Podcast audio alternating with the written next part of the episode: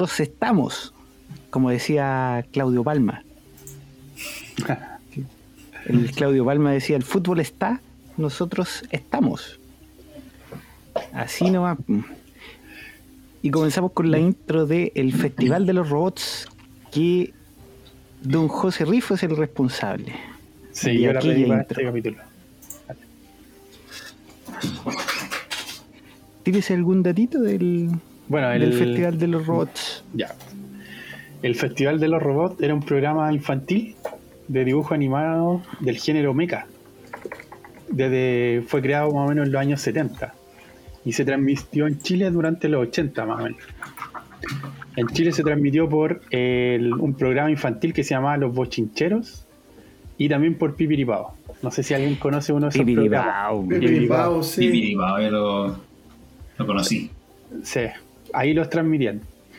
Eh, eran eh, el Festival de los Robots eran en realidad cuatro. mm, Estaba compuesto de cuatro eh, series, podríamos decir: El Vengador, el Gladiador, Super Magnetron y el Galáctico. En total, juntaron 130 episodios entre estas series. Eran una serie independiente entre sí. Algo importante de señalar que mm, cada, cada vez que se transmitía se daba un, un- se daba un, un puro capítulo de alguno de estos cuatro. Y la intro que yo puse era una intro que mostraba los cuatro, los, las cuatro animes, podríamos decir. Y la, la canción la, la compuso para Latinoamérica un chileno que se llama Guillermo Memo, Memo Aguirre o el Capitán Memo. El Capitán Memo, pues sí, sacó un disco con todas esas canciones. También puso su voz y la música para El Capitán Futuro, La Pequeña Lulú y La Máquina del Tiempo. Entre Ah, otros sí. Ah, pero ese, la máquina del tiempo, esa de Ratavari, Ratavari. Sí, Ratavari. Ay, muy buena máquina del tiempo también. Yo del Festival de los Robots me acuerdo más del, del Vengador, así. Ese era el Vengador, que se transforma en un robot. Bueno, eso. Juntaba los puños y se, se transformaba en, un, en la cabeza del robot. Bueno, Claro. yo no soy de la época de los bochincheros, pero yo, yo la vi en Pipiripao. En Pipiripao la transmitieron después. Sí, yo también me acuerdo de haberla visto en Sí, está el Galáctico. El Galáctico, de hecho, mi hermano, eh, una vez, porque él trabajaba con, en, eh, eh, con herramienta electromecánica, entonces eh, le tocó trabajar con un torno y hizo la nave del Galáctico con un torno y lo soltó Bien. y le dio bacán. Buena. Yo alucinaba con el Galáctico. Buena. Sí, Y era igual fue era porque Galáctico eh, se hacía el, el, el duro, el frío, y la princesa lo castigaba. ¿Cachaban eso, no? Que tenía un, un- ¿Se acuerdan que tenían como una corona? Claro, y la una princesa Aurora la controlaba, po. Le hacía un gesto, cruzaba los brazos y le apretaba la cabeza al Galáctico. por fuerza Sí, el, el Galáctico, bueno. sí, no, pero eh, sí, muy buena esa, o sea, que no, eh, no me acordaba y ahora que veo las imágenes, oh, como que se me vino como todos esos recuerdos a la mente, weón.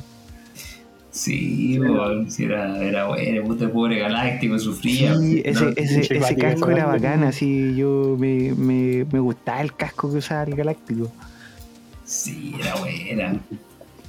Víctor Menales yo creo que no lo conoce. No, yo no lo conozco, yo escucho nomás. No. No, No, a mí- imagínate, imagínate que yo ya tengo recuerdos eh, como vagos de esas series. Benares, más chico, una guagua. No tiene que haberlo visto. No, no lo vi. Era buena. Y, y en Sí, pues además otro, claro, otro dato importante es que siempre daban el, esta canción primero y después ponían la canción del, del, del ¿cómo se llama? del programa Del- del- específico. del dibujo, claro, del, del anime específico, sí. A ver, igual el Festival de los Robots es eh, conocidísimo. Y la, Sí. la canción al menos te- todavía vive. Sí, La ponen en una disco, todavía la gente la perrea.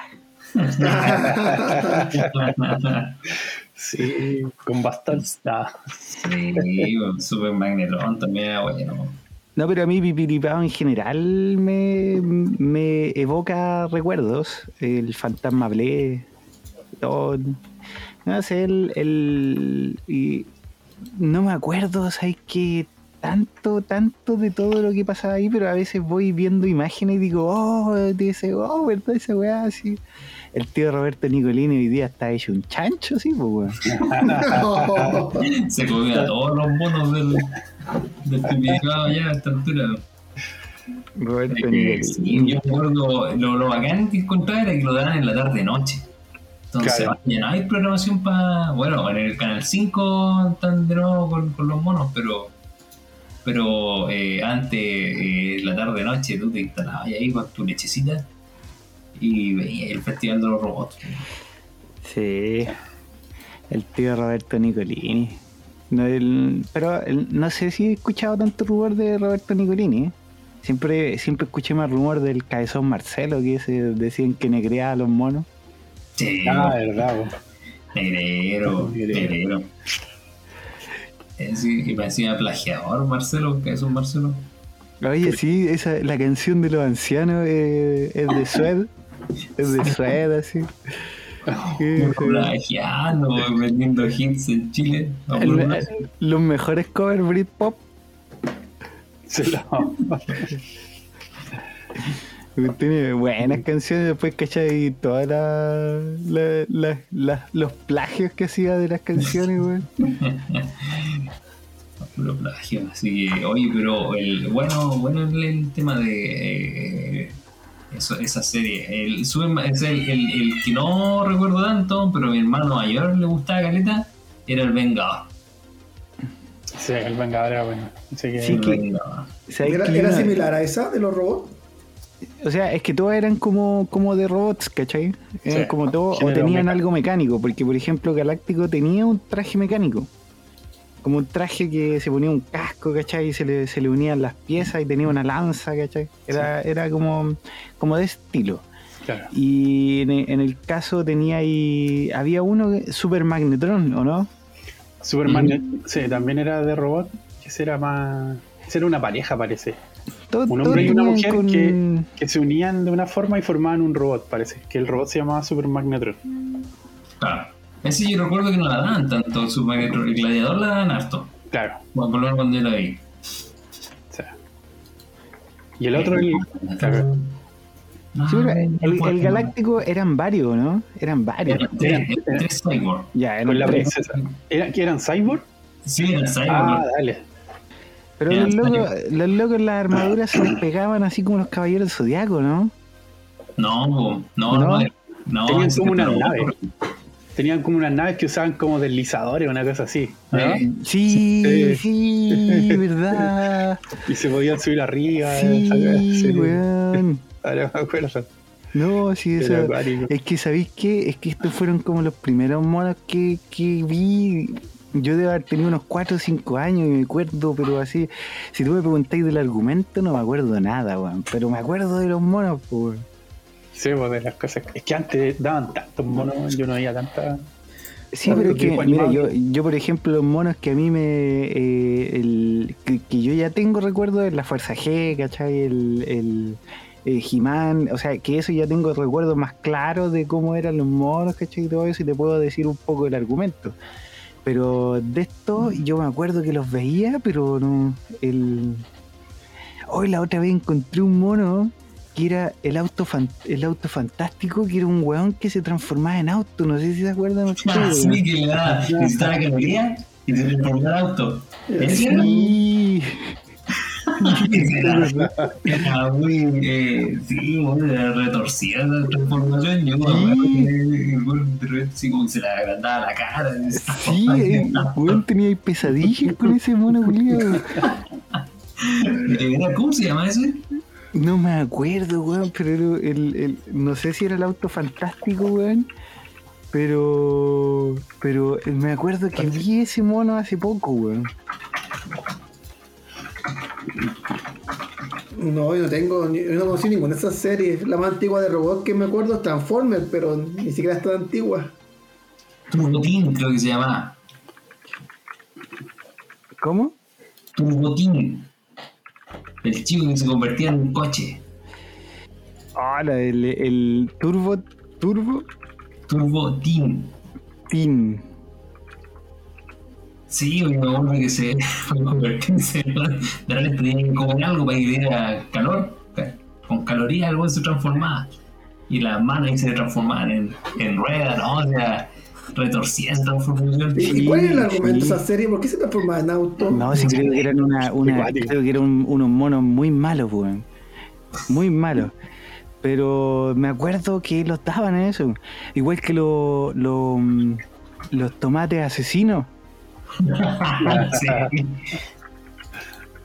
Los tomates asesinos, pues, weón. Y esa weá tiene una película en live action, pues, Sí, po. tomates asesinos. Mira, ahí está parte de la transformación. Eh, Bueno, no la vamos a poder ver, pero. Pero ahí está. Y la canción era algo así como Attack of the Killer Tomatoes. Una weá así, terrible mala, weón. Y, y el, el, el ataque de los tomates asesinos parece que lo daban en un programa de- como que daban eh, videojuegos, pero era gringo. El... No me acuerdo bien. Oye, pero bueno, los tomates asesinos, pues. La weá ridícula, así. Yo después, el, el- después de la semana pasada, cuando nosotros estuvimos viendo el tema de los Thundercats, eh, después estuve cachando que los Silverhawks eran de la misma compañía de los Thundercats. Eran, eran los mismos que eh, hicieron 60 capítulos más, pero ahora con los Silverhawks. Mm. Y además existía una tercera serie que se llamaba lo- Los Tigres del Mar o algo así. Los Tigres del Mar. Ah, sí. Ah, Claro. ya. que era lo aplicaba estos weones trataron de replicar el éxito de los Thundercats después con los Silverhawks y si te fijáis todos son como humanoides con, con características animales y después esta tercera serie que se trataba de, de, de- de humanoides pero ahora con, con características marítimas que nunca la conocí pero bueno, aquí lo importante era la conexión entre los Silverhawks y los Thundercats, era que era efectivamente eran de la misma de la misma compañía de animación. Por eso. Pero no, buenísimo. No, yo hoy día con, con esto, yo con, con Galáctico ya, con recordar Galáctico ya me doy por por, por pagado con esta intro, weón. Sí, a mí me da. eh, era como yo encontraba injusto eso que la. que la princesa Aurora siempre lo castigaba. güey, Y la hacía con las manos, las cruzaba. Y Le hago- le color. ahora, me, ahora me acuerdo de eso que lo menciona Fabián. Le hago color. bueno. Y era porque, porque se portaba mal el Galáctico, porque Sí, güey, la gente- A lo mejor se comía una loca de otra galaxia. No, era rebelde, o la nave. La flamígera se llamaba la nave de- del Galáctico. Lo, lo andaba celando, por eso creo que castigo. No, y de repente se mandaba algún condoro en algún planeta y lo castigaba. En realidad eran las 50 sombras de Grey. Hacía crecer la lanza.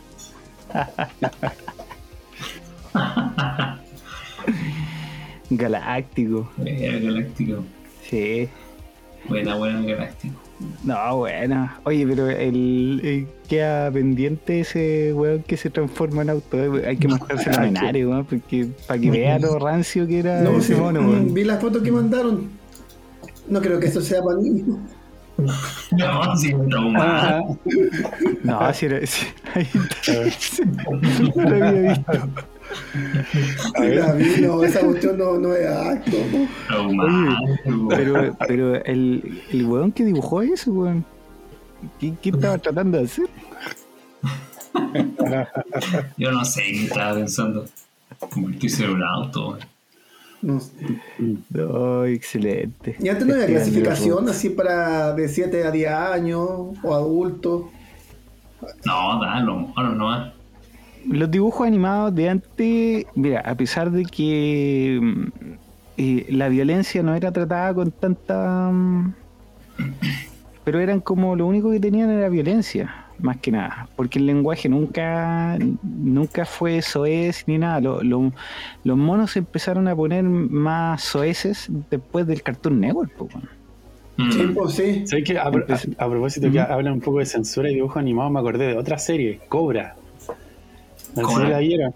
Cobra Sí. era un, era como un, no sé, un mercenario espacial, no sé lo que era, pero tenía como una, una mano como biónica que, que en la que disparaba como un rayo. Y ese era, era, era subida de tono en el sentido que mostraban minas en ropa interior y todo eso.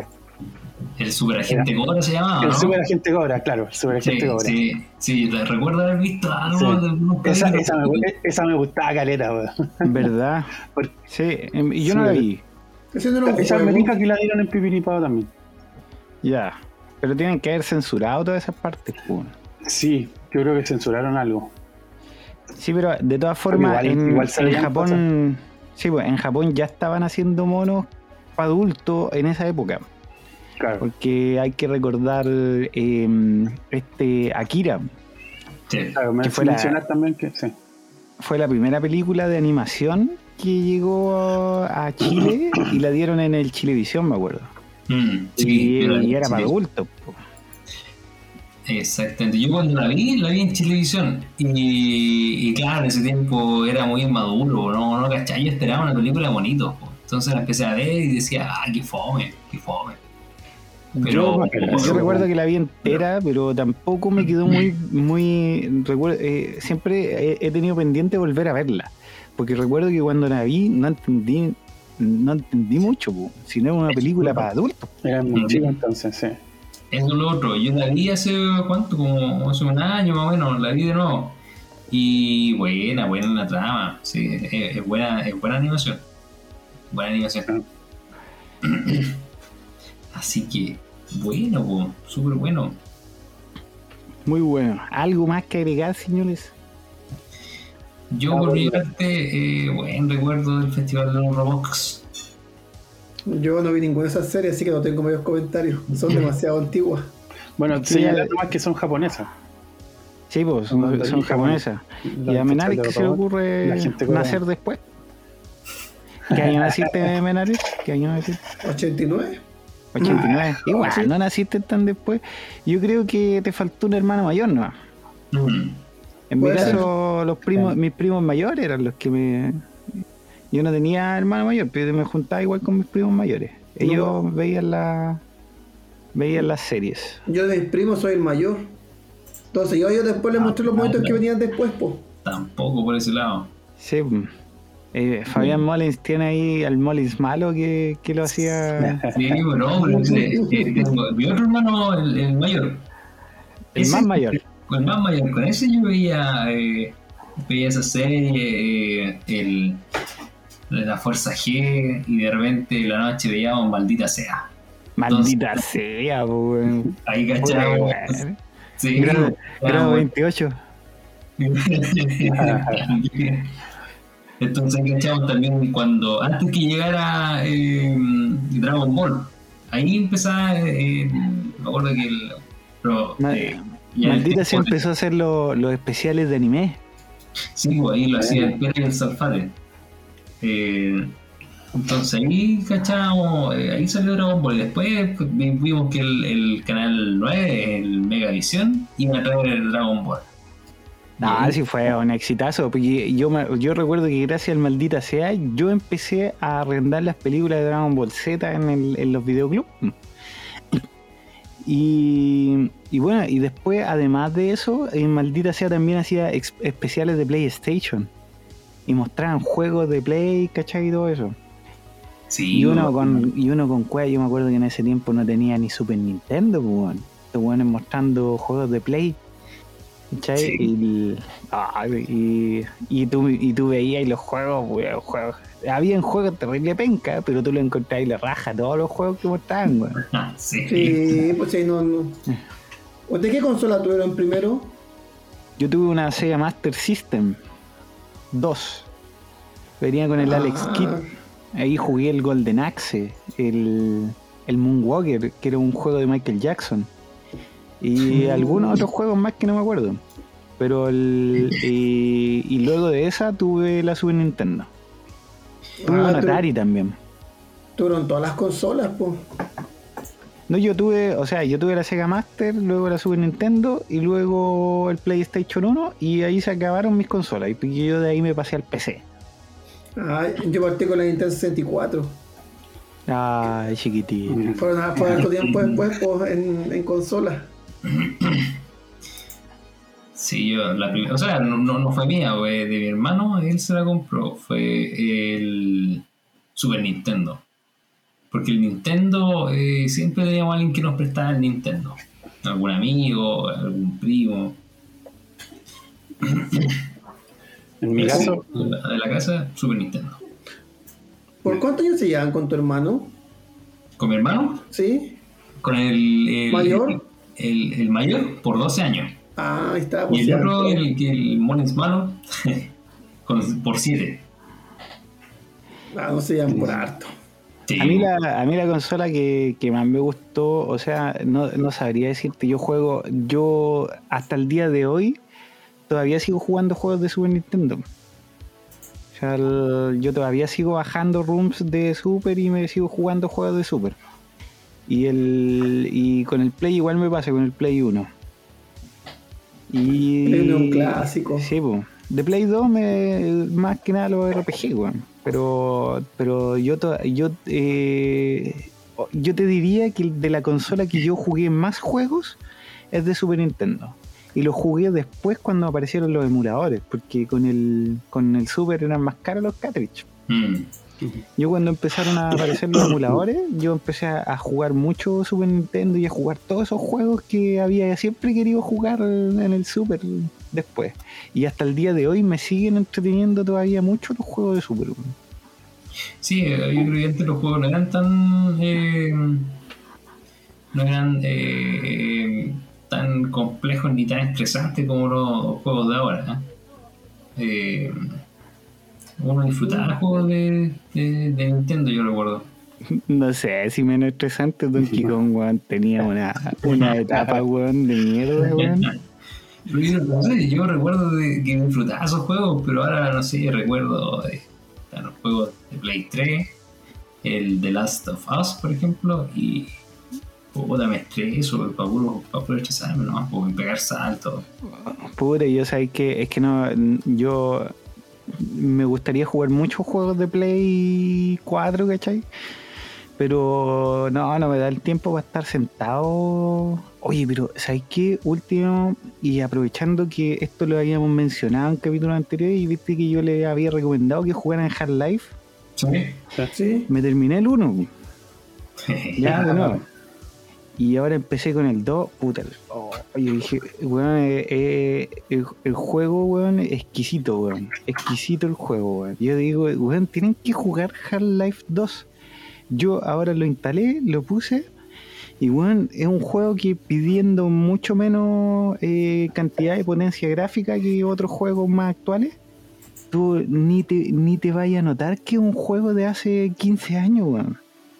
A notar que es un Está bien juego hecho. hace 15, hace 15 años y las voces, ¿cachai? La historia, todo eso es muy, muy adictivo.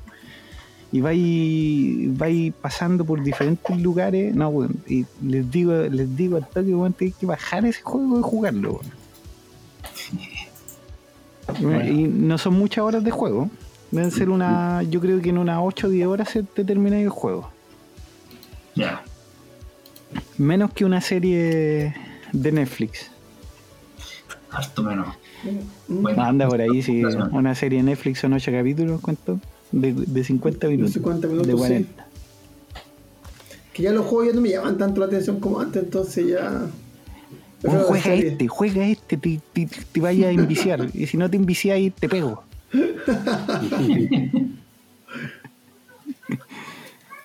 No, weón, juega Half-Life. O jue- juega por último el 2 al tiro. Léete la historia del 1 y juega el 2 al tiro, weón. Porque el 2 es, es- es como muy bueno. Muy, muy bueno. Ya, y nos fuimos a la mierda con el Festival de los Robots. Pero. mm, ¿y ¿Tenemos algún otro datillo? No, ninguno más. Yo por lo menos no tengo más datos.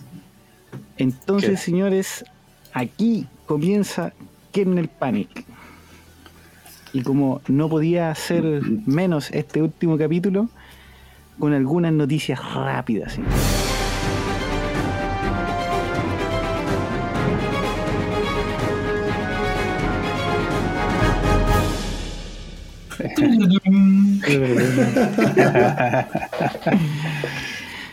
Oye, hay una noticia eh, que no sé si está nueva, pero eh, eh, no sé si vieron que Windows 11 correrá aplicaciones de Android.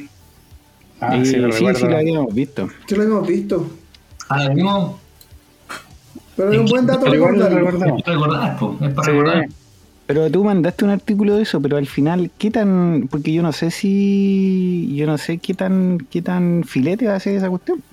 Mira, según lo que dicen es que va a ocupar el subsistema, eh, así como ocupa el subsistema de Linux, eh, va a tener un subsistema Android. Entonces se va a conectar a la, a la tienda de Amazon, Amazon App Store, y va a permitir eh, descargar las aplicaciones desde ahí eh, y ejecutarlas. Pero eso no, no va a evitar que se puedan descargar aplicaciones en formato APK y puedan eh, instalarse de forma nativa.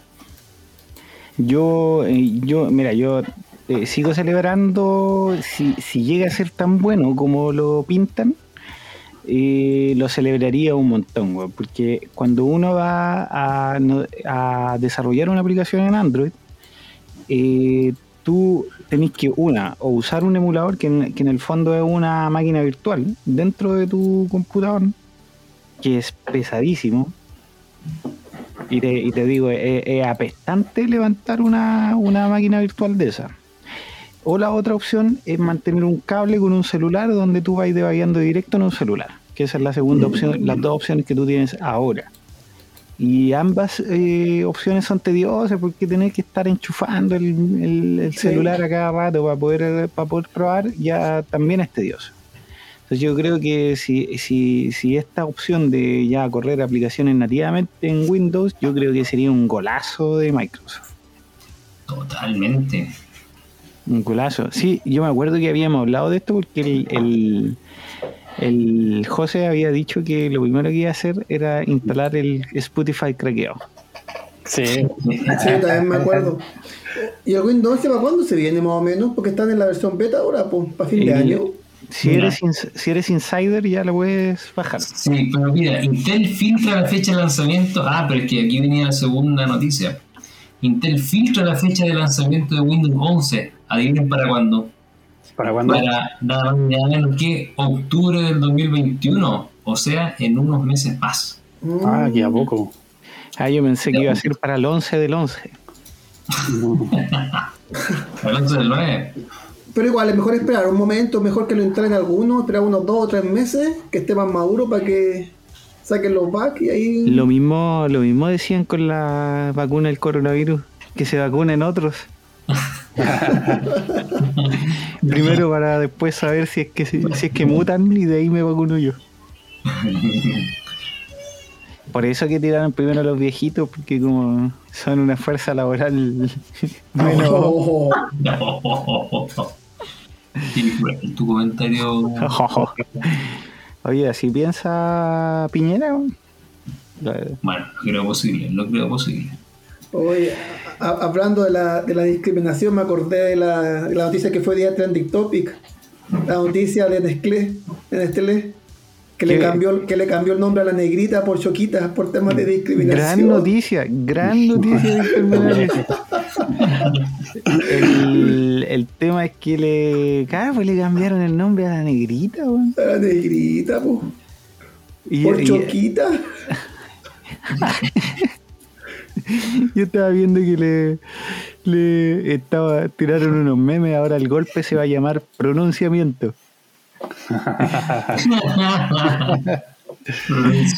El, el- privilegio se va a llamar dignidad. Dignidad. Sí, sí, lo caché. No había, no Capaz que le cambien el nombre si lo es chiste. El vis- En, una vez salió No, pues si lo tiraron como noticia, pero es que yo No. creo que están exagerando. Ya nadie se ofendía con eso. privilegio, por po. ejemplo, que se le cambia una dignidad. No, porque ya, no- ya no iba a comprar carne esta posta negra, sino registro asistencial, o sea, recinto asistencial afrodescendiente.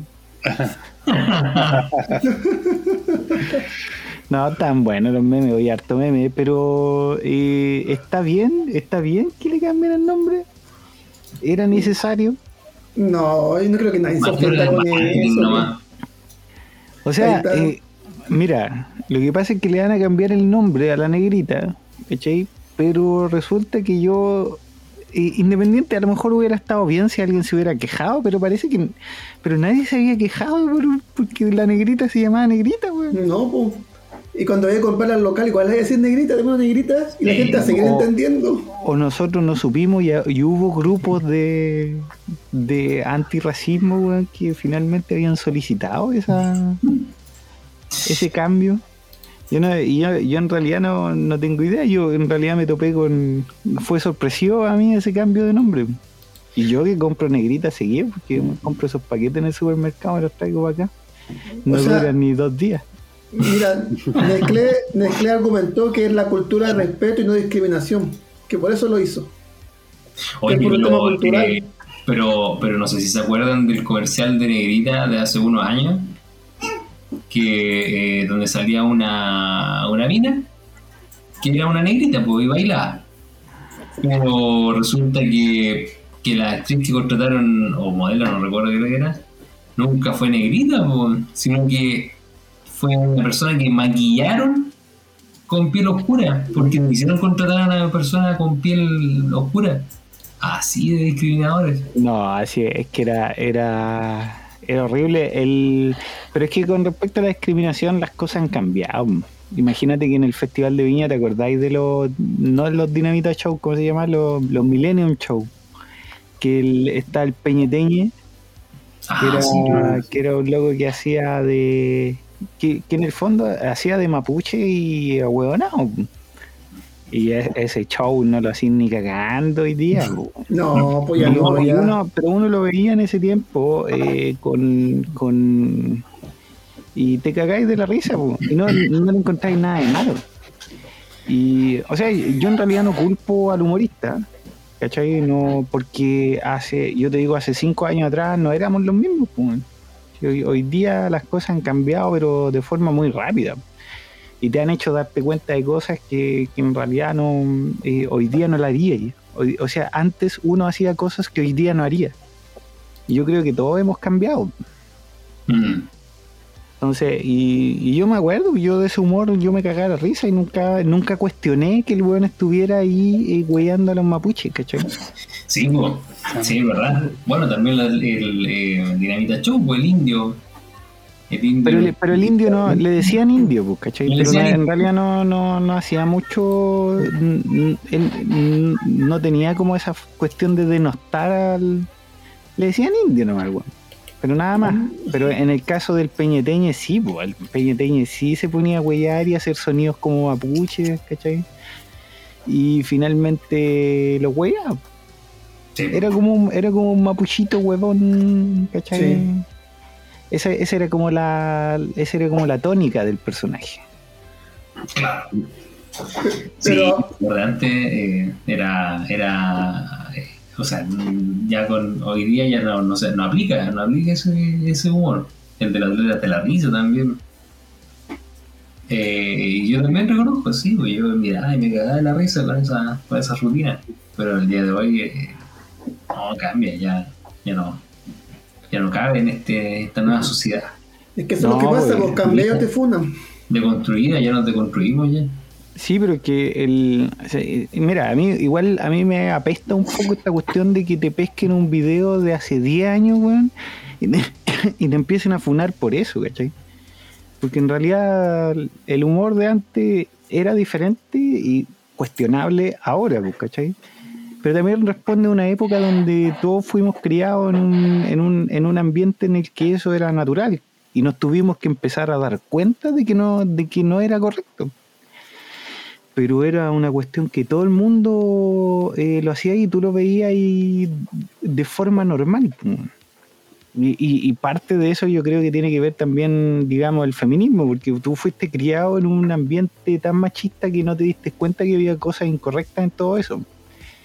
Y claro, y hoy día tenéis que empezar a cambiar cuestiones que, que, que costumbres que tú tienes que no te dais cuenta que son machistas, pero en realidad las, las hay tenido que ir cambiando. Pero es un Mm. tema de aprendizaje, ¿cachai? Así es. Así Yo es. no sé. Y así con la negrita. Así con la negrita.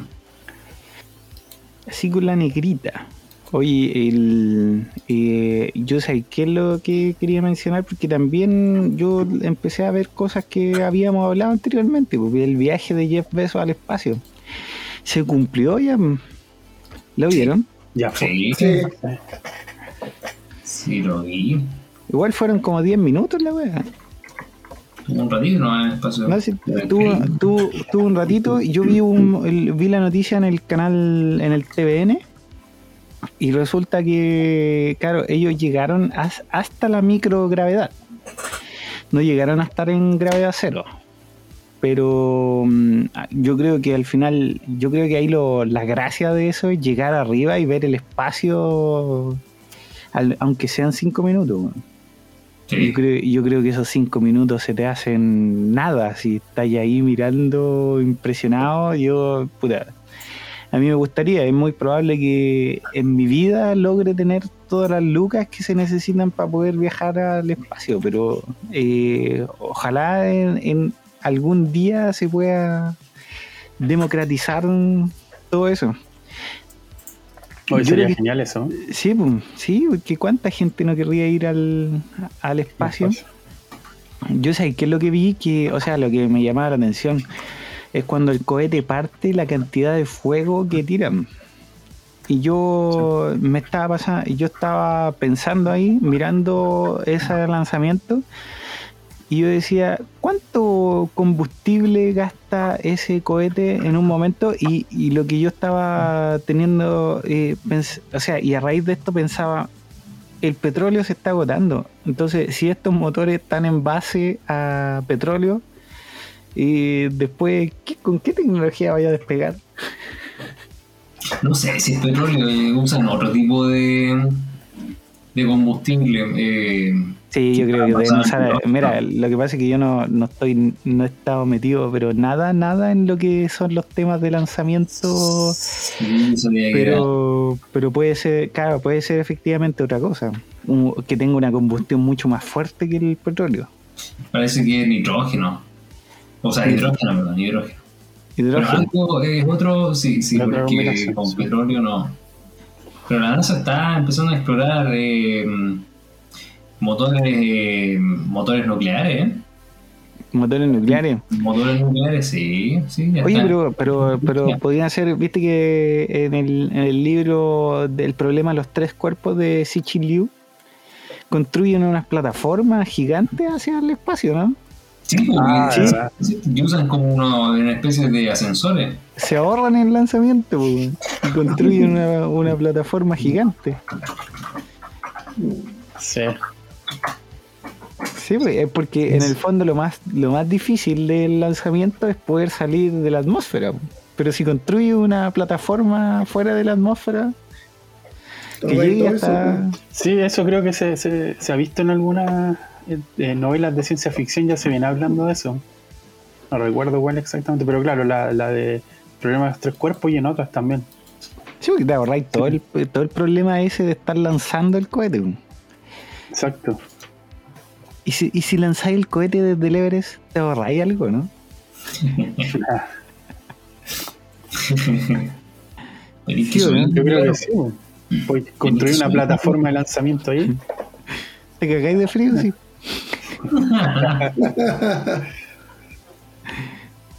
Así. ¿Alguien Ah, tiene alguna más? Sí, yo quería tirar una más que eh, tiene que ver con eh, el mismo Jeff Bezos.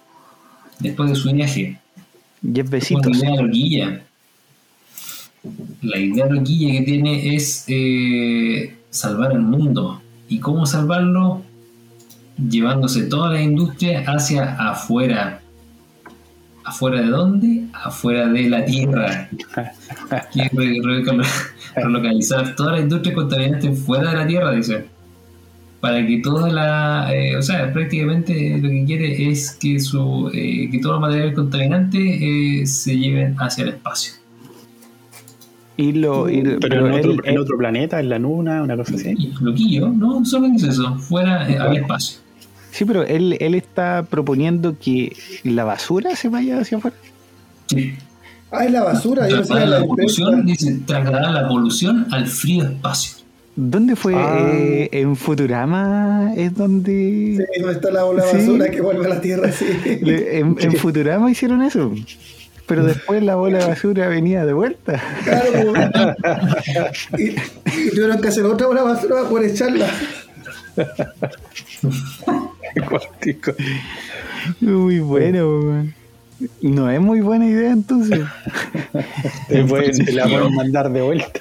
Parece No, que pero- no Futurama Jeff Bezos. No, pero si, si la, la tiráis al sol, pues y se quema. Eso yo pensaba cuando chico, ¿por qué no la tiraron al sol?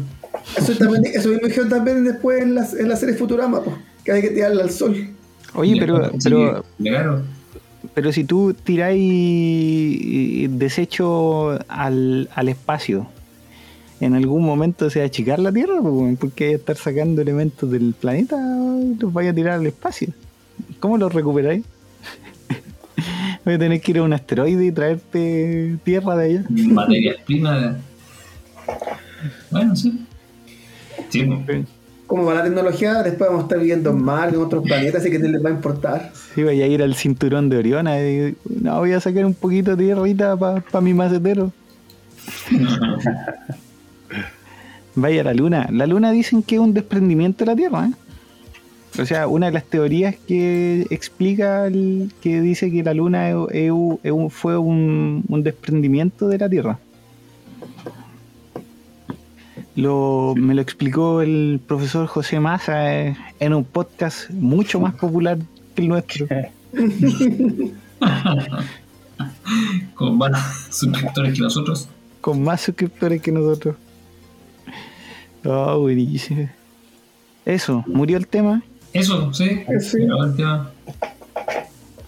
¿Quién queda? Yo, yo tengo una noticia, o sea, una noticia que tengo aquí, acabo de Hombre. encontrar, que dice el importante papel del escudo de silicio que protege a Taiwán de China.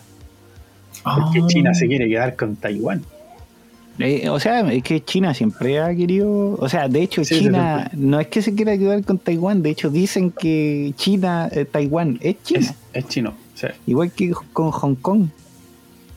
Claro. O bueno, Bueno, Hong Kong Hong ya pasó, Hong- ya se Hong lo Kong- devolvieron los ingleses ya a los chinos. Sí, pero Hong Kong que, que siguen siendo independientes, se supone, quieren seguir siendo independientes. Sí, pues, ahí está la, la pelea. Bueno, o sea, que de hecho tienen una una mm, una relación especial ahí entre ellos. Porque de hecho Hong Kong tiene hasta su selección de fútbol. Sí, pues. I- Imagino que Taiwán también. Pero nada, pues, ¿qué, qué, el- qué es ese muro Bueno, de silicio que Lo que dicen acá es que eh, significa que la posición de Taiwán como principal fabricante mundial de chips eh, actúa como un elemento disuasorio de acción militar de China. Porque si intenta adjudicarse Taiwán, ahí se mete, parece que Estados Unidos, Japón, a, Ah, a pararle la, a pararle los carros a China. po.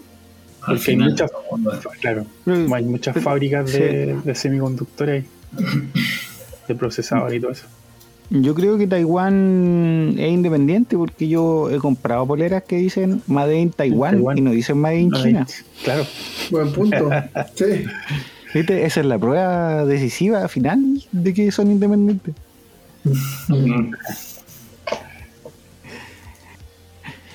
No, pero el, siempre hay entre China y Taiwán hay una tensión bastante alta siempre, ¿eh? desde siempre. Y el tema de los semiconductores, pues ahora se están dando duro con esa cuestión, pues si está la Está escasez. Claro. Y, Y la pelea por los, entre, entre China y Estados Unidos por ser los líderes en esa cuestión está, pero.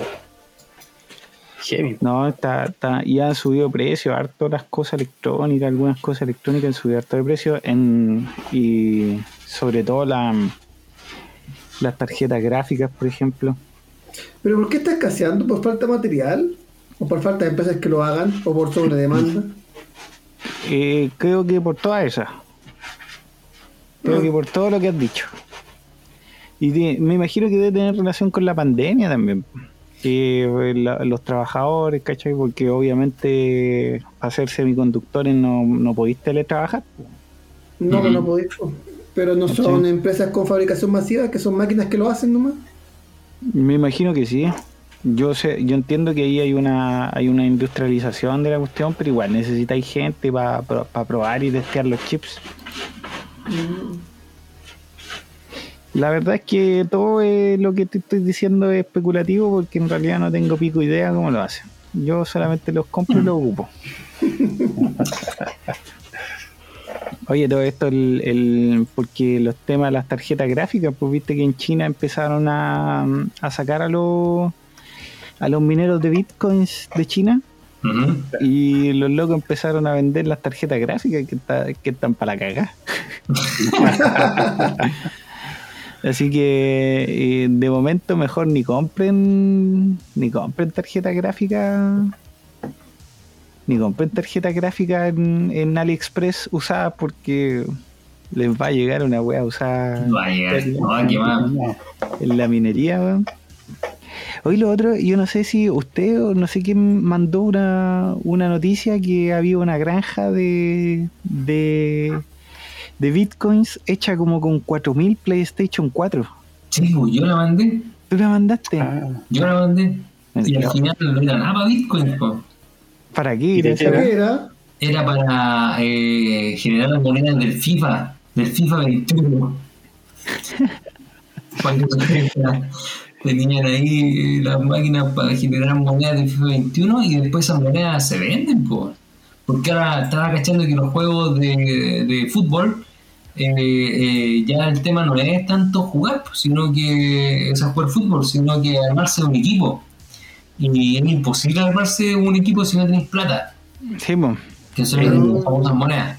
Entonces hay personas que venden cuentas con monedas po, y las venden caras. Hay, Entonces, hay es jugadores mm, hay jugadores que el a ver en el FIFA claro, no es que no sea tanto el juego de fútbol sino que hoy día está muy muy muy popular. Y esto también es gracias a los youtubers el modo carrera. Un modo que siempre estuvo en los FIFA o en los PES pero que uno no pescaba mucho pero hoy día los niños están jugando mucho mucho el modo carrera. Uno porque el- lo lo, lo, lo hicieron que fuera mucho más complejo. O sea, hoy día tenéis que negociar a los jugadores, ¿cachai? Se te van, se te están yendo los jugadores de tu equipo. Te llega un, WhatsApp que dice, jefe, ¿sabe qué? Quiero que me suba el sueldo, si no me voy a virar porque tengo una oferta de tal equipo. ¿cachai? Entonces ahí tenéis que ir negociando con los jugadores y en eso se entretienen. El Agus pasa todo el día en ese eh, jugando esa cuestión, modo carrera, ¿cachai? Todo eso. Así que el- eh, y necesita las monedas pa- y t- también para que aparezcan más jugadores. Mm. Porque a veces hay jugadores que no aparecen y más que nada lo- los jugadores de las ligas normales aparecen todos, pero aparecen leyendas, ¿cachai? Como Beckham, entonces tú tú podés desbloquearlo. Y eso a veces los desbloqueáis con, con moneda. Y también había una cuestión que así es, le salió un jugador al azar, weón, una wea media. Que parece que era el FIFA Club, no sé cuántito. Pero en el fondo todo eso ocupáis monedas ahora. Así que Claro, y eso es, eso es, la granja estaba haciendo eso, sacando monedas para vender después monedas del FIFA. No eran nada Bitcoin. Ah, Pero-. Para los que no sabemos qué, qué son esas monedas, son unas como monedas virtuales del, Monedas virtuales, pero para, del juego. para, para gastar en el juego. En el mismo juego, ya. Ya, mira. en- en- igual se en pueden comprar con moneda, igual las tenéis que comprar con tarjeta de crédito y eso. Es que tú gastas plata, y, o parece que podís irlas ganando también jugando. Ya, pero también tenían la opción de, para comprarla, así. Ya, mira, sí, es que ¿No? el Ya. tema son las cuentas. En general son las cuentas. Pero mira, para graficártelo un poco, por ejemplo, en el tenía un juego como el League of Legends. El League of Legends tiene, es un juego gratuito. Pero tú empezáis con, no sé, 10 campeones. Y, en, y League of Legends tiene ciento, ciento y tantos campeones, 150 creo que van ahora, Menares. No sé cuál es el último, pero sí son sobre 100. sobre 100. ¿Ya? Entonces, un tipo va y desbloquea a todos los 100 campeones. Entonces, va a ir y te va a vender esa cuenta. Y te dice, mira, sabes que tengo una cuenta con los 100 Ya. campeones desbloqueados. Te la vendo en 50 lucas. Y se venden, pues. Y no sé si 50 lucas, quizás se venden hasta más. Pero, y se venden porque ese tiempo, eh, uno Ah. para tener los 100 campeones tiene que jugar un año, un año y medio, quizás, o quizás más. Y eso no solamente pasa en League, of, en League of Legends, pasa en muchos juegos. Muchos juegos tienen el mismo sistema, que son que los juegos en sí son gratis, pero tú podías obtener un progreso que vais que vais obteniendo eh, con el tiempo. Y por ejemplo, mm, eh, existen juegos con micropagos con los que tú podías ir avanzando tu cuenta. El, mi- el mismo Clash of Clans, no sé si lo, lo han jugado alguno de ustedes. Clash Sí. of Clans también tú tenés que ir avanzando y en ese juego sí que sí que el progreso es lento. Entonces cuando tú tenías, te- yo recuerdo que se vendían a 100, 150 lucas cuentas con la con, con las aldeas ultra avanzadas, ¿cachai? No sé, esa cuestión de la dale. venta de esa de cuentas ¿De virtuales es una locura. En Free Fire también pasa. En Free Fire también.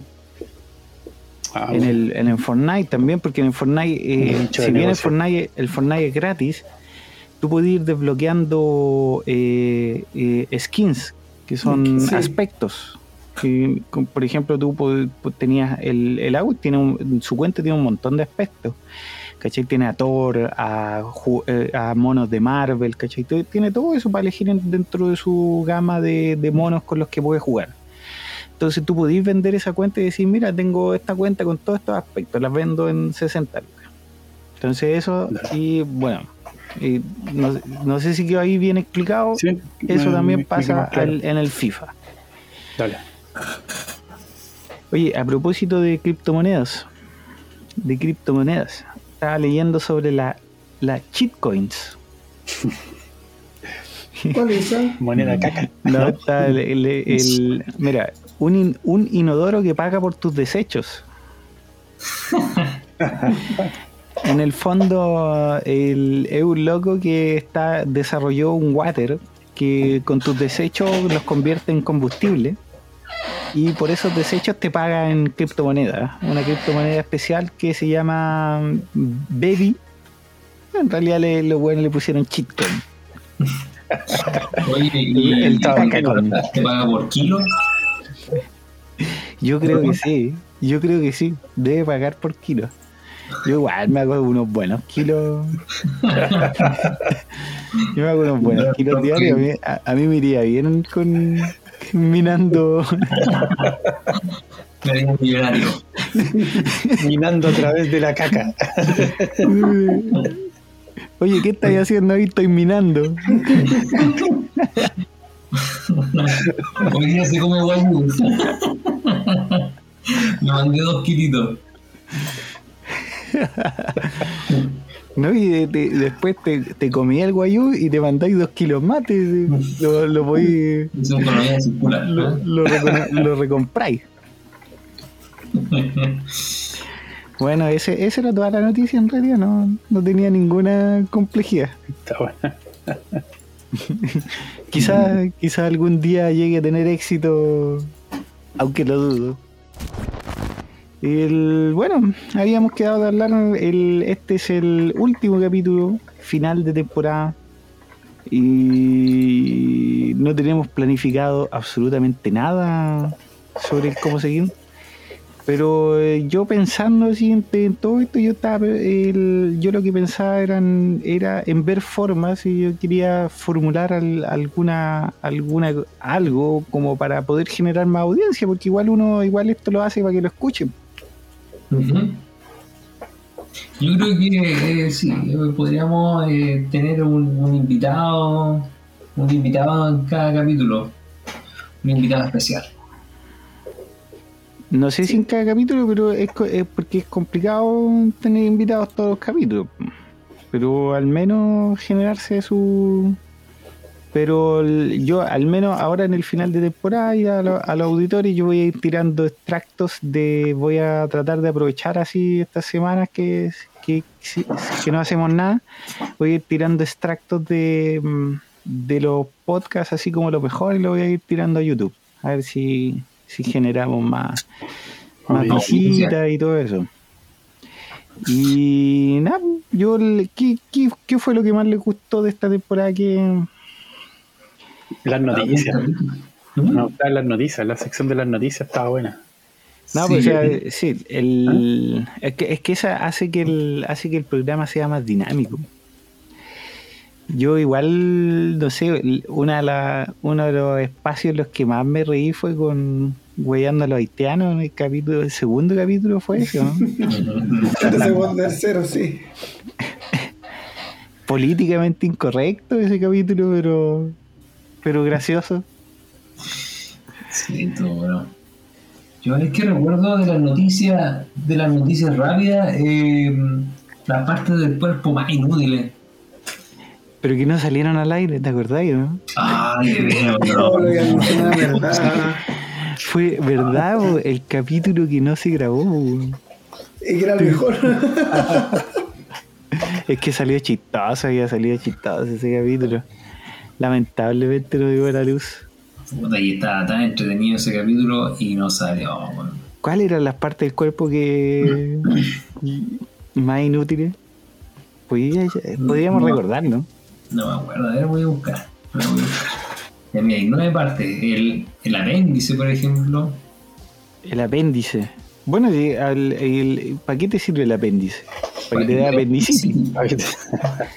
No, pero ¿cuál es la función del apéndice? Eh, dicen que es un, eh, un vestigio de, de la evolución, que ayuda a la digestión de las plantas. Pero Sí. como ya no podemos plantar, Como ya no. no sirve. Había escuchado lo mismo. El coxis también. ¿Ah? También no sirve para nada. Los músculos de las orejas. Los músculos de las orejas. Sí, sí, weón. que El, loco- único talento que tiene es mover la oreja, weón. Este año, este año yo creo que tengo más desarrollados esos músculos con, con las mascarillas. Que mansos músculos en la, en la oreja agarrando la mascarilla. Yo me acuerdo que cuando iba en la media yo tenía compañeros que movían la oreja, weón. Y era, y Sí, era- yo también lo recuerdo, tenían esa habilidad. y era bacán porque era, eran como los locos populares porque movían la oreja. Y uno quería mover la oreja y no podía. Ya no, sí, ya no, esos músculos hay que desarrollarlos. Bueno, el, el pichulotote del Morandé movía los pectorales. Mira, justamente otra parte del cuerpo que no se ocupa, que es inútil, pezones masculinos. ¿Ah? ¿Para qué sirven aparte de tirárselos? No, porque tú antes de cierto tiempo el feto no es ni hombre ni mujer. Son andróginos. Entonces, puta, si saliste hombre, bueno, las weas no se ocupan. Pero igual te podéis poner un piercing. po. Bueno, para eso sirve. Te ponías un piercing ahí. Claro, porque si justamente dice es que el cuerpo eh, de- se empieza a desarrollar de la misma forma, sea hombre o mujer. Y ahí Ah, viste, la ayunté sin ser biólogo.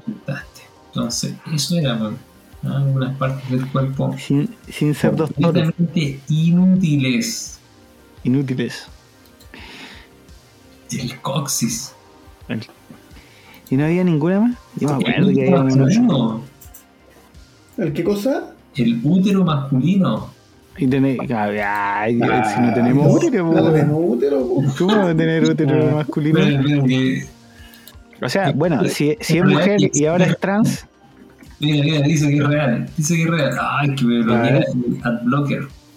Ah, Dice, el útero masculino es real y existe dentro de la próstata, pero es una glándula reproductiva que no está desarrollada. Ah, ven que ah, una patada en el útero masculino debe doler. los huevos masculinos. Esa, esa es una parte del cuerpo que son inútiles. ¿Qué otra cosa recordamos de, de esta de esta temporada notable? ¿Qué más hicimos? Después se nos ocurrió poner la intro de de, de programas. po. Ah, Sí. sí. Ese, ese igual lo considero un acierto porque igual es bacán recordar esos programillas de... De la infancia. Eh, yo en realidad tenía un montón como para... Siempre yo tenía, yo decía hablar del príncipe del rap, ¿verdad? ¿no? Mm, Sí. En. Filadelfia yo Sí, nací, crecí. Con goma de mascar y básquet era feliz. Es buenísimo. Es que el, el, el príncipe del rap fue una de las primeras, yo creo, sitcom que vi cuando era chiquitito. Y a mí me llamaba la atención esa serie porque eran puros negros. Si Sí. fijáis en la serie casi no aparecían blancos. No, y estaba Ah, racismo ahí yo no presente. recuerdo, no recuerdo haber visto algún blanco. ¿En qué capítulo? No. No sé, creo que en algún capítulo aparecía algún blanco, pero eran Pero eran extras nomás, no tenía mayor importancia. Y en y, y Princeton habrá sido así. ¿Habrá sido con puros negros? No creo. Pero Ay, era un-. Era una. mm, Hay una buena serie. Y el. Hoy no sé por qué me acordé de. ¿Cómo? Gerardo. Ay, ay. Ven, Michu Michu, no mires para atrás. Sí, ahora es, eh, se hizo eh, eh, se hizo religioso. Ah, sí, sí, ahora es Gerardo evangélico. Sí, pues, y canta ahí, ven Jesús Jesús, leches para atrás, ven Jesús Jesús para acá. Da más Luca, da más Luca el, el- la música evangélica. Sí, El. Víctor, en tu culto no, no va gente evangélica a, a cantar, ¿o ¿no? ¿Alguna Eh, banda? No, no que no conozca, pero existen hartos eh, cantantes que son cristianos. Yo la otra vez vi que, y que cantan en y- estadios llenos. Y, ¿no? y, y sí en estadios, sí. Sí, pues, oye, pero si yo bueno, escuché también a eh, Ricky Martin cantando canciones cristianas. Ay, nunca lo he escuchado. Yo creo que cuando le iba mal se fue a cantar sus canciones cristianas, weón. El, porque yo en Sí, varias sí. canciones, el loco de Calle 13 por el residente, huevea mucho al resto, le dice, vaya, te vaya a ir en cualquier momento, te vamos a ver contando líricas cristianas, ¿cachai? Porque en el fondo se van allá por las lucas, entiendo yo. Yo creo. ¿Te acordáis de Tito el Bambino? Ese weón se fue, ¿Ah, sí? ese weón se puso a cantar líricas cristianas. ¿Cuándo? No me acuerdo. O sea, yo por lo menos nunca lo escuché. ¿Estáis seguros? ¿O era Héctor, Héctor el Bambino? ¿No era el mismo weón o no? Yo sé que hay uno de esos weones que de los reggaetoneros antiguos que está dele, dele evangélicos. Y, yo entiendo que hay muy buenas lucas en esa en ese en ese rubro. El José está ahí muteado. Hay radios evangélicas que tra- transmiten todo el día música evangélica. ¿Cierto? yo acabo- va, va- va ahí y de repente te topáis con una o dos. Yo acabo de programar el, el- la tele. eh, compré una tele nueva el patio. Y la programé con canales digitales, pues. Y me agarró una, una cantidad de canales evangélicos. Yo la otra vez, el, el- había un canal que, no me acuerdo si el canal se llama Gloria, uno de los canales nacionales. pues. Y agarré una película así bíblica donde empezaron a caer cosas del cielo, ¿cachai? Y los locos arrancaban y, como que a, a la gente se le empezó a llevar criaturas del infierno, ¿cachai? Y toda la wea. Creo que estaba basada en un, en un pasaje bíblico. Pero... mm, mira, la película no era muy buena. ¿eh? Creo que se llamaba lo- lo-. Los, el- los remanentes, a ver, los remanentes, los remanentes. creo que se llamaba la película. Los remanentes película. El remanente se llama. ¿Te gustó? Evento, o sea, estaba piola, pero era bíblica la weá. O sea, se, se trataba de, de, de, temas, de temas bíblicos. Y, mm, y específicamente el libro Apocalipsis denominado El Rapto. De, de esa parte se trata. Bueno, tú has hecho que no, no cacháis de lo que estoy hablando, ¿no? O sea, no sé, cacho esa parte del apocalipsis, pero como, como describir la película suena como. Dice específicamente el libro Apocalipsis denominado El Rapto o Arrebatamiento de la Iglesia. Pero esa no Sí. lucha contra demonios, pues así como lo, lo pintaba en la película que se Pero es que había que se darle color en la película. Bueno, pero, algún enganche. Bueno, pero esa, esa película yo la vi en uno de los canales de repente, puta, haciendo zapping y por error, porque nunca me paso más allá del 13, me pasé, pues.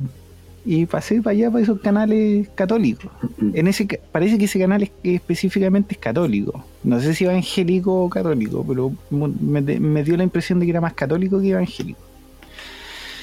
Y dieron esta película que se llama El Remanente, que está basado en un, en un tema y se supone que te daba una moraleja media, pero en realidad la película es súper burda, que salían demonios, mataban gente, ¿cachai? Y se supone que quedó solamente el remanente, que era el, el- el resto de gente que, que, que se había arrepentido. Porque ¿Y en te dejó realidad toda la gente... enseñanza? Sí, me dejó la enseñanza de que si yo no creo en Dios, van a venir demonios y me van a matar. Pero si no creía en Dios, ¿cómo te van a llegar los cómo, cómo te van a dar miedo los demonios que, que no crees que existen? No, en realidad el- es una forma muy burda de, de interpretar la Biblia. Yo considero que yo considero que en ningún momento que si leyerais la Biblia no te va a aparecer eso. Hoy a todo esto la otra vez estaba escuchando Tomás Tomás va a morir en vivo. Hay un loco, el, eh, efectivamente Tomás es evangélico. Y, y él se pone a, a- a analizar pasajes de la Biblia, pero lo- lo- los pasajes más cuáticos. po. Pero O sea, que es un podcast. Es un podcast. Dale. Pero en- eh, a veces hacen eh, hacen un show en vivo. O sea, el- en el YouTube, ¿cachai? Donde están en vivo y la gente está, le escribe cosas en vivo, ¿cachai? Y todo eso. Y ahí este loco se puso a hablar de, de un poco de algunos pasajes de la Biblia. Y hay algunos chocantes, como que, como que Dios eh, mató a unos niños porque se burlaron de un pelado que fue a arreglar una fuente, ¿cachai? De, el- pero el, son. Y el loco ahí dice, ¿cierto? Y, y- y ahí la gente me pregunta, weón, ¿pero cómo pasa eso realmente, weón? Y dice, sí, weón, si así está en la Biblia, tal cual, así. Dios era bastante cruel. Sí. Yo no, yo no, no he leído mucho la Biblia, pero me, me interesaría leerla solo por un tema de conocimiento. ¿eh? No, de- de mira, yo, yo el- Sí, pues yo lo mismo. Yo no, yo, mm, yo sabéis que eh, efectivamente yo no, no, no creo en Dios ni todo eso, pero a mí me interesa mucho los temas bíblicos. Por ejemplo, eh, habla- mira, y relacionándolo capaz que no, con el estallido social, eh, Alberto Mayor escribió un libro eh, sobre el estallido social, pero lo hizo en claves bíblicas, Eh, eh, comentando ¿Cómo cosas como, como, por ejemplo, lo relacionaba con la Biblia, ¿cachai? No, lo- yo no lo he leído, solo he escuchado como comentario Ah, de- del, del libro. Y no sé, por ejemplo, dice que en realidad el estallido social es como el, no sé, una analogía es como, es como Dios pidiendo redención, una cosa así, o que, que la gente eh, acate lo que está pidiendo la, la mayoría, ¿cachai? Y ese tipo de, de, de- claves da la lectura del estallido. Me parece interesante lo, lo que hizo Eh, el Alberto Mayor en ese sentido. Mm. Yo una vez leí, me puse a leer el Apocalipsis de atrás para adelante y se me nubló la vista y me desmayé. No, pusiste el cassette de Yuya al Al revés. revés. ¿Eh? Sí. No, pero a mí, eh, a mí en realidad yo siempre hay, hay temas interesantes en todo lo que es la Biblia. Yo el- el- los escritos del Mar Muerto y toda esa historia. Incluso hay, hay la- las mismas historias que son interesantes eh, con respecto a que, por ejemplo, María Magdalena nunca fue prostituta, weón, en, la, en, la, en los escritos de la Biblia y las películas te hacen creer que, que era así. Al final tú te quedas con, con, Jesús, con Jesús de Nazaret. Y, y- no leí realmente la Biblia y, y hay cosas que no aparecen y que han sido interpretadas a través de los a través de los de los años y cuando aparecieron los escritos del Mar Muerto eh, ahí aparece que aparecen indicios de que incluso eh, María Magdalena era la pareja de Jesús Claro. Claro. Entonces eh, había era el- eh, eh, esos escritos cambiaron bastante la forma en la que la Biblia era interpretada y ahí comenzaron como los estudios hacia atrás y se dice sin realmente en realidad nunca nunca dijeron que no no sé qué no sé qué has visto tú respecto a eso Víctor tú que has hecho estudio bíblico tú eres el el que el que sabe de estos temas Mira, yo lo, lo que hablan recién del mar muerto, lo que han dicho, eso yo no lo había escuchado. Eso no sé dónde sacaron esos escritos. Pero no, por lo menos yo no lo he leído. Ah, pero el- no, no, tienes que buscarlo, los escritos, los escritos del Mar Muerto, que son una, unos escritos que encontraron en el Mar Muerto con algunos capítulos adicionales a la Biblia. Ah, ya son, ya son como. Sí, eso tiene un nombre cuando, cuando algo está. No, los apócrifos. No, no me acuerdo cómo se. Manus- los manuscritos del Mar Muerto, están en Wikipedia, así que tienen que ser verdad. No, yo, yo, yo, yo leí la, eh, parte de la Biblia, pero la. La Biblia es la que, la que venden en cualquier lado. No lo. No, pues claro, est- est- estos escritos los descubrieron hace muy poco y lo encontraron en no sé dónde. En el Mar Muerto tienen que haberlo encontrado. weón. El- muerto. No, por eso, el, de hecho, pod- podía ir- echarle un vistazo. Porque Pero dicen que hay varios fue- libros que están fue- por fuera, pues varias cartas que escribió Pablo tampoco que se perdieron con el, con el paso del tiempo. O sea, bueno, es que en la Santa Inquisición se perdían hartas cosas, pues. Hasta las personas. Hasta las personas se perdieron. Oye, eh, a propósito de eso, eh, se me recomendaba El Mesías. El Mesías. Ya, pues vamos cerrando. Recomendaciones. El Mesías, señores. Era buena al final la serie, yo sé que no me tincó mucho. Sí, no, es que eh, sí, hasta el final, hasta el final como que deja la, la, la misma sensación de, de duda. Eh, sí, es verdad o no es verdad. no sé, de verdad, ¿tú la viste, José? Sí, yo la vi completa. Vela, Víctor. Pero, pero es un capítulo, un par de Pero, capítulos. pero- pero igual tenéis que verla con, con aper- apertura de mente. Si no, Claro. que- ¿para qué, para qué verla como un cuestionamiento al. No, eh, si no, es, claro, es no, no, ficción nomás. Claro, No, en ningún sí. caso cuestionan a la iglesia ni nada. No, nada, nada, nada. Sí, La cuestión es que el, el compadre, o sea, siempre deja la duda de que si será o no será. ¿Quién dice ser? Claro. Entonces, incluso la duda está para el, eh, para el espectador porque eh, van pasando cosas que, que pues, hacen creer que sí y otras cosas que, que hacen creer que no, porque es chanta. Entonces, eh, entonces eh, eso es lo entretenido de la serie. Claro. Hay una canción de Arjona que habla de eso. ¿Cuál? No, es que hay una, hay un, eh, o sea, no estoy eh, porque de hecho Arjona no me gusta en general, pero había un disco en especial que yo sí podía escuchar. Y era- me parece que es del Galería Caribe. Y ahí hay una canción que se llama El Mesías. Y habla, y habla más o menos lo mismo que tú me estás diciendo. Y ese disco igual es de hace harto tiempo. Que se supone que llega el Mesías en la, en la nueva era, ¿cachai? Y todo, y, y todo el tema, y que ya el. Y que el tipo es un magnate en Nueva York, ¿cachai? Que se comporta de forma distinta. Entonces, el- igual es interesante la canción. Pero Esa es recomendación que escuchemos Arjona. no, weón. no, o sea, puta, al menos esa canción, no sé, como para escucharla, es que eran, eran canciones que no tenían, eh, en- sabéis que en ese disco Mira, y una de las razones por las que me gustaba ese disco porque Juan canta canciones que no son ni de amor ni nada, sino que, por ejemplo, canta sobre la conquista de América, ¿cachai? Tiene esa canción en Mesías y algunas otras, eh, algunas otras canciones más que, que tienen que ver más con historia, ¿cachai? Con, es un disco diferente de- a los que a los de Arjona normal.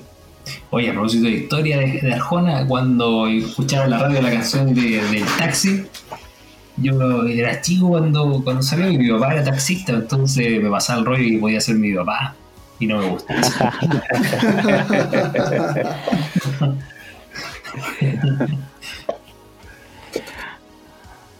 Esa es mi historia con Arjona. Sus hermanos míos es verbo y no sustantivo, decía. Ya bueno, Gran frase. En fin, con Arjona. Es que no, no, no sabía cómo no recomendarlo, pero recomendarle eso. No, no, so- no, no es santo de mi devoción Arjona, pero, pero bueno. El- es que la verdad es que mi mamá lo escucha harto, entonces por ahí va la cosa. ¿no? Cuando hacían el aseo. ¿no? Que Escuchar la romántica. Romántica. Es tu mejor compañía de verdad. Ah, Siempre tus canciones. Oye, también me acordaba de eso porque cuando temprano en la mañana me estaba durmiendo y mi mamá prendía la radio y se ponía a hacer aseo. Puta que rabia. Bueno, tenía que levantarme, era chico. Tenía que levantarme. Oye, em, ya. Yo quiero recomendar. Yo no sé si lo habíamos recomendado, pero yo quería recomendar a, a Sichi Liu, El problema de los tres cuerpos. Sí. Sé que yo no me, Buena- no me he buena- leído el serie. último. Pero. mm, pero sí, soy un, un hereje de. Ahí lo tengo, no he tenido tiempo, la verdad. Y ahora, ahora me compré una tablet porque ya no quiero, no, no quise comprarme otro computador, mi computador antiguo estaba quedando viejo, así que no, no quise comprarme otro computador, me compré una tablet, ahí lo voy a leer. Oye, ¿y, ¿y cuál es la clave para leer cosas en tablet y que no se te quemen los ojos? Comprarte una Kindle. No, imposible, yo bajarle el brillo al mínimo, ¿no? Y el... O los- usar algunos lentes especiales. Es que, bueno, yo Ah, pero- tengo mis lentes, tienen esta cuestión de filtro azul. Ah. Pero el Pero filtro azul compré- sirve de algo, es promito eso. No tengo No, idea, o de decirlo, sea, pero... yo también tengo unos lentes con filtro y sí, pues sí, se nota. Si tú miras ahí en imagen. eh, Yo leo por ahí que es promito, nomás como que no. Mira, de Delante hecho, hay unas pruebas que andan por ahí por internet, pero el, el filtro azul se supone que, que funciona. Funciona, claro, pero en la noche, porque en la noche para que no. Para decirle a tu, a tu cuerpo ya que hay que bajar. eh, bajar las revoluciones. Oye, pero con respecto al problema de los tres cuerpos, y para que los auditores cachen que eh, se trata de un libro de ciencia ficción que comienza con la revolución popular china, la revolución cultural china, y eh, tiene que ver con, con comunicación extraterrestre y, y ese tipo de ciencia ficción, pues, o sea, con, con, con laboratorios, con, con comunicación extraterrestre y todo eso. Y puta, ¿para qué explicar mucho más allá? Porque ya después dar spoiler y la gente se enoja. Ujú. Así es, si no queremos recibir toda esa ola de reclamos de gente que nos escucha. No, no van a ser más de cinco reclamos si es que. No, pero es que te imagináis después el programa es popular y la gente vuelve a escuchar los, los, los podcasts antiguos y, Oh. y, y después nos reclaman, puta, weón, andan spoilando, spoileando la- los libros, weón. Eh, sí, bueno, no, yo también que eh, también quiero eh, igual quiero leer los que recomendó el, el José anteriormente. Esos no son el- largos, son libros cortos y entreten- bien entretenidos. Sí, porque hay- además de eso también tengo pendiente el Guardián del Centeno, que también lo quiero leer. Sí. El, guardi- También, bueno. el Guardián del Centeno. ¿cuál es ese? The Catcher in the Rye. Es un libro más o menos antiguo, pero que trata del. Mira, eh, en, en estricto rigor es el libro que tenía eh, el, el loco que asesinó a John Lennon en la mano. Cuando lo encontraron, ese libro tenía en la mano. Oye, hay un libro muy bueno que también, a propósito de libros, que eh, también quiero recomendar. Que es el primer libro de Stephen King que yo leí. Que es eh, 22 11 eh, 1973. 63, perdón. 22 11 63 se llama. Y es novela de suspenso y ciencia ficción. Que, eh, que se trata de un compadre que es un viajero en el tiempo. O sea, el compadre eh, parte con, con su. eh, vive en un barrio y compra. Pues siempre va a comprar carne a una carnicería cerca. Con, y conoce al compadre. Entonces, y el compadre cachaba que siempre era una carne muy barata, muy barata. Y era carne de calidad. Entonces, una vez el compadre, el dueño de la carnicería, como era tan amigo, le dice: Oye, mira, cacha aquí que. eh, eh, no, esta cuestión tiene una clave. Y fueron a la bodega, y en la bodega había un pasadizo que lo llevaba hacia el, hacia el pasado.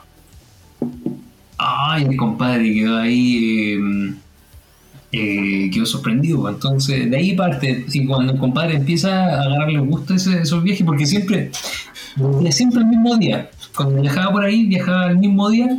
Y cuando volvía, bueno, volvía a su, a su época.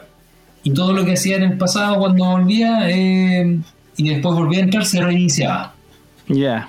¿Ya? Eh, entonces no, no pasaba nada. No, no se perdía. Bueno, el tema de la carne, por eso traía tanta carne tan barata, porque nunca pasaba nada. pues, no, Oye, ¿y tiene, y tiene película la- el libro, ¿no? No, pero eh, dicen que iban a hacer una película. Y la cuestión es que el compadre se llama, el libro se llama 22 11 63 porque dice, ¿y qué pasa si salvo a, a John Kennedy? Ah, Ah, y, eh, eh, y ahí empieza a... Qué buena. Mira, eh, ¿por qué te digo esto? Porque mi experiencia con Stephen King es que los libros no son tan buenos como las películas. Esa, esa es como mi experiencia general con Stephen King. Ah, mira, estoy cachando aquí que dice, eh, en 2011, cinco años después de su publicación, Hulu estrenó una adaptación tele- televisiva del libro, producida por J.J. Abra- Abrams y prota- protagonizada por James Franco. No me serie. Es que el, eh, Stephen King tiene mucho libro, mucho, mucho libro. Es una miniserie. Ay, ¿qué pasó a la miniserie? Porque yo, el primer libro, ese fue el primer libro, mírense que fue recibida positivamente, son ocho capítulos. ¿Y de qué año es? Eh, pero el libro es bueno, es súper bueno. Claro que el compadre cuando siempre vuelve, o sea, cuando se mete ahí vuelve a un día del pasado, pero no vuelve a la fecha en que mataron a Kennedy. Entonces, Mm, entonces eh, vuelve, no sé, como, como unos varios años antes. Entonces, bueno, bueno, muy buen libro. Ese es mi libro, está recomendado. bueno. ¿Alguna otra recomendación? Yo tengo una recomendación. Que me cambié hace poco a eh, contraté a HBO Max. Así que eh, la primera serie que vi ahí se llama Race by Wolves o, o Criado por Lobos. Y la trama trata de dos androides que se llaman padre y madre que llevan llegan a un planeta después de que la Tierra fue destruida y empiezan a tratar de, de poblar este nuevo, este nuevo planeta con humanos. Ahí, por ejemplo, madre trae dentro de sí como embriones y entonces los empiezan a tener en este nuevo planeta y empiezan a tratar de, de. Así que está, está buena la serie. Acabo de ver un par de capítulos y voy a seguirla viendo porque está muy, Yo, muy buena. yo, te- yo tenía recomendaciones de HBO Max. Yo pensé que eso iba a recomendar. No, pero también yo creo, yo creo que bien recomendado HBO Max. Creo Sí, que también. tiene un catálogo de series y películas bastante bueno. Sí. Hoy Se, se buena Hay la serie, lo voy a ver. Estaba buscando serie para ver ahora. HBO Max, oye, está bueno, sí, yo creo que voy a contratar a HBO Max porque Cuevana eh, veo todo gratis, pero eh, me tiene eh, todo eh, lleno de virus. Tenéis que verlo con Brave, ¿Con qué? Brave. con el Brave, con, con el navegador Brave. Es que lo veo en la tele. Bueno, yo pues, hay navegador Brave para el celular y lo tiráis a la tele así. Sí, pero anda medio lenteja. Eso es la verdad.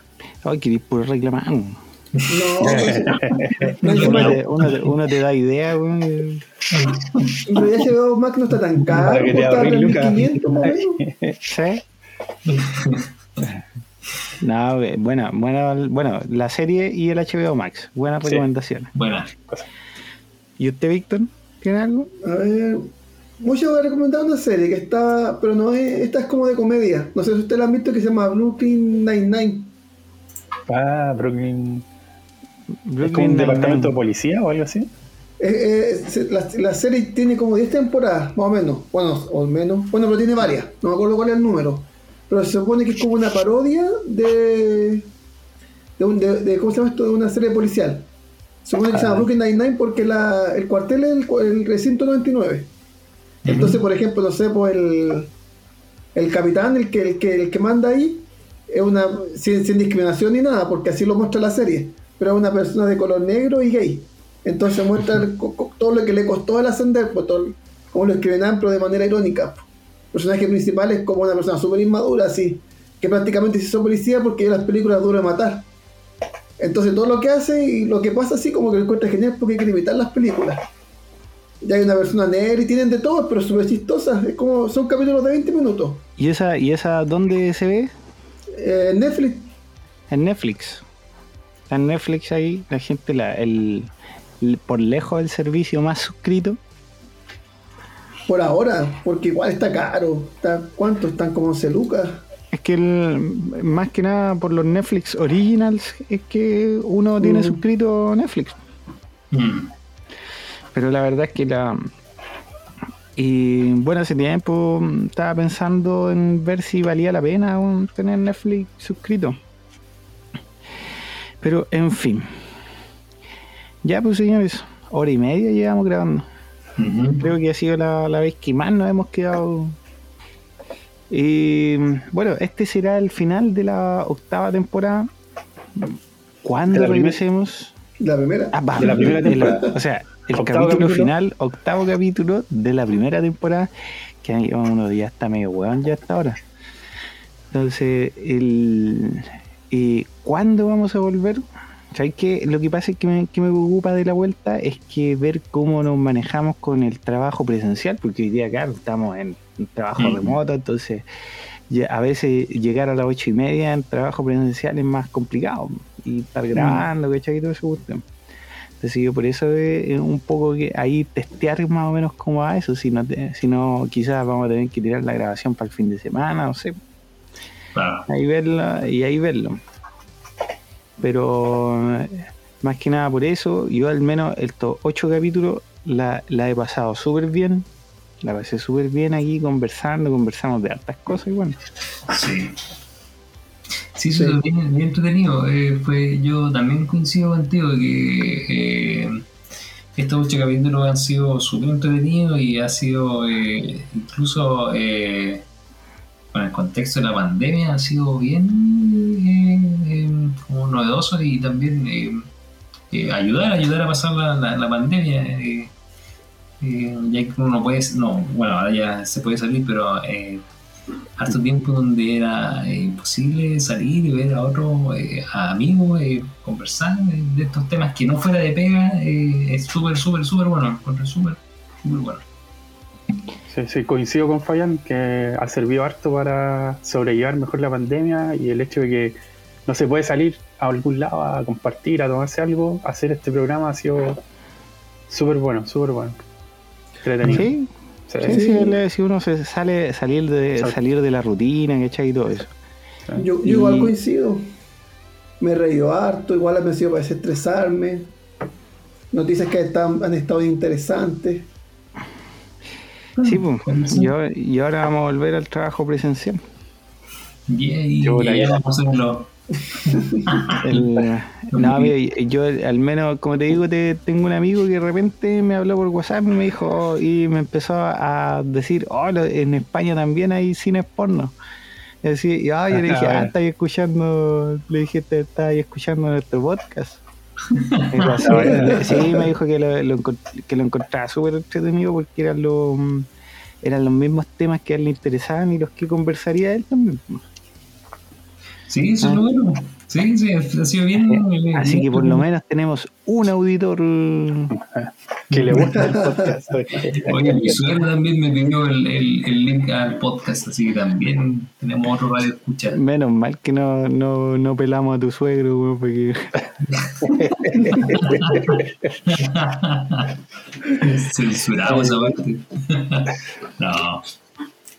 No, que ya, señores. Entonces ha llegado la hora de despedirse.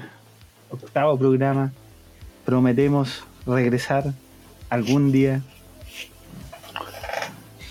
be back, dijo, al. Terminator. Así que este será el último señores chao de la temporada. Así es, señores. Chao. Señores chao, señores. Señores, chao. Fue un placer. Señores, chao. ya, chiquillos.